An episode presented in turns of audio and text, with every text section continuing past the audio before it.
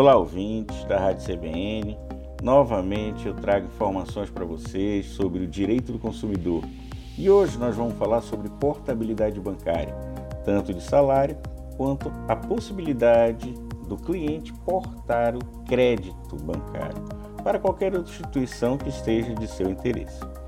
A portabilidade, então, é a possibilidade desse consumidor que está insatisfeito com a sua instituição financeira buscar outra instituição para poder aplicar seus investimentos, fazer empréstimos ou receber salário.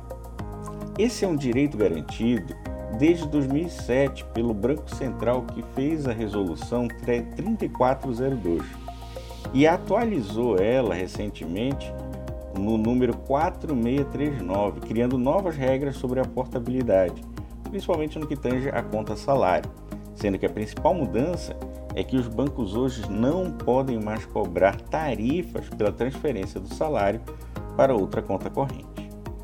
Para que você consiga fazer a portabilidade para qualquer outro banco, você precisa contar o banco ideal.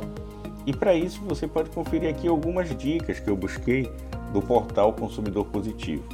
Primeiramente, quem pode fazer essa portabilidade bancária? São os consumidores, logicamente, que buscam condições melhores de relacionamento com seu próprio banco, incluídos serviços com menores custos. Dá assim o direito de receber salário na conta corrente do banco de sua escolha, sem precisar pagar nada para isso. E como fazer essa portabilidade bancária? Bem, o primeiro passo é abrir a conta corrente no banco escolhido. Feito isso, você precisa transferir o dinheiro da sua conta atual para a nova, caso haja. Não se esqueça nunca de cancelar, se há débito em contas, da sua conta é, anterior, na conta antiga. Isso evitará que você fique no vermelho, caso haja esse desconto na sua conta corrente. Em seguida, faça a solicitação às empresas para que o débito automático caia em nova conta. É lógico, se você cancelou o débito automático numa conta, você pode colocar na outra conta. Depois de fazer tudo isso, peça, isso é importantíssimo, o fechamento da sua conta antiga, para evitar que o próprio banco continue cobrando taxas sobre essa conta que você já não vai mais precisar e para que você consiga encerrar essa conta, você também precisa receber a cópia desse protocolo de solicitação que você fez de encerramento da sua conta. A partir desse momento, então, o banco, a instituição financeira, não pode cobrar mais nenhuma tarifa de serviço e tem 30 dias para fechar a sua conta de maneira definitivamente. A portabilidade de salário. Assim, se você recebe o seu pagamento em conta salário, a transferência desse é automático para a conta corrente que você criou de depósito mesmo que seja outro banco, sem nenhum custo adicional. Essa transferência tem que ocorrer até 12 horas do mesmo dia que o empregador fez o pagamento. Então, o empregador faz o pagamento e a instituição financeira tem 12 horas para transferir o seu dinheiro para sua conta salário. Como funciona então essa conta salário? A conta salário é aberta pelo empregador para que o funcionário receba o seu pagamento. Somente o empregador pode depositar na conta salário, mas dá para realizar saques e consultas de saldo e extratos, sem precisar pagar taxa. É importante saber que as empresas não têm obrigação nenhuma de abrir conta salário para seu funcionário. O pagamento a pedido do empregado pode ser depositado diretamente na sua conta, que você pode passar à empresa. Porém, nós também vamos falar sobre a portabilidade que é a portabilidade de crédito. Você sabe que você pode transferir então o seu empréstimo ou financiamento bancário para outro banco e obter taxas e condições melhores?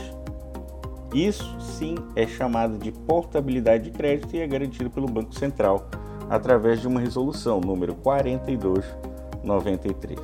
Para que serve então essa portabilidade? Também tirada do portal Consumidor Positivo, ele diz que concede ao consumidor a possibilidade de mudar o banco de seu empréstimo ou financiamento para outro que ofereça juros melhores, reduzindo a parcela a ser paga mensalmente. É também uma oportunidade de concentrar em um único banco todas suas dívidas. Então veja, como é que funciona?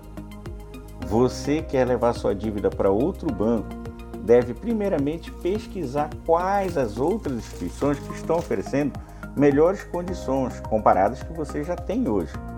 E o melhor jeito de fazer essa comparação é avaliar o SET, custo efetivo total, que deve ser informado sempre e é obrigatório pelo Código de Direito do Consumidor a informar todas as instituições financeiras sobre esse custo efetivo. Depois você pede ao banco atual número do contrato, saldo devedor atualizado, demonstrativo de evolução do saldo devedor, modalidade, taxa de juros anual, nominal e efetivo, prazo total remanescente, sistema de pagamento, valor de cada prestação especificado, o valor principal do encargo e data do último vencimento. Com tudo isso em mãos, que é um calhamaço de documentos, mas os bancos são obrigados a lidar isso em um tempo bem curto, o banco escolhido deve ser informado desses documentos e emite uma proposta com condições do novo financiamento e empréstimo.